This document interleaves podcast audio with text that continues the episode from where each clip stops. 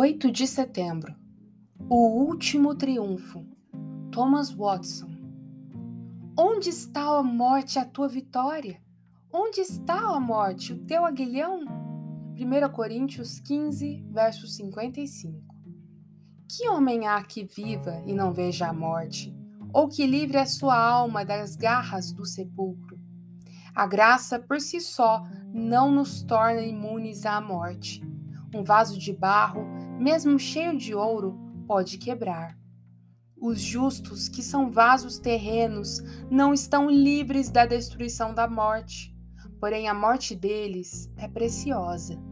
Os ímpios, à semelhança dos gaviões, empoleiram-se nos galhos altos, adornados com guizos, mas de repente soa o toque do sino da morte e os chama, e quando morrem, ninguém sente a falta deles.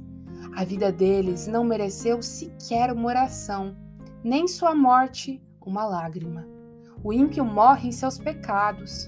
Para eles, a morte é uma armadilha para levá-los ao inferno. Quando, porém, o justo morre, seus pecados morrem com eles. A palidez da morte adquire uma aparência rosada por ter sido espargida com o sangue de, do Cordeiro, o sangue de Cristo. Quando tem a morte no corpo, o fiel tem Cristo na alma.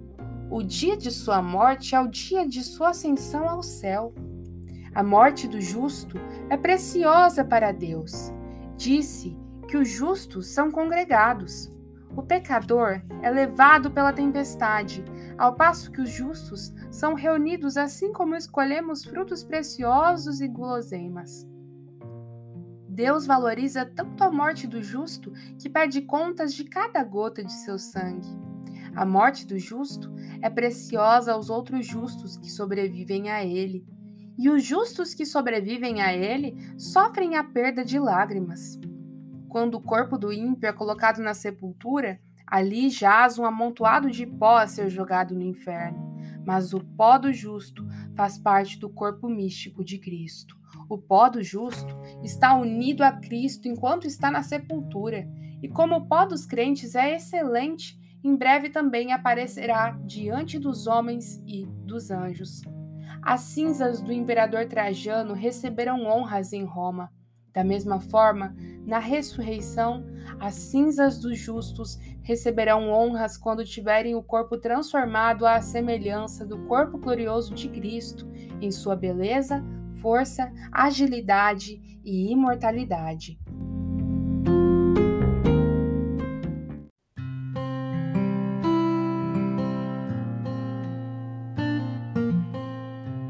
Você ouviu a leitura do devocional Dia a Dia com os Puritanos Ingleses, da editora Pão Diário. Uma leitura que você encontra aqui no Devoção Diária que você possa estar sendo abençoado por essa leitura e compartilhar com outras pessoas, para que elas também possam ser edificadas. Que Deus abençoe o seu dia na presença dEle.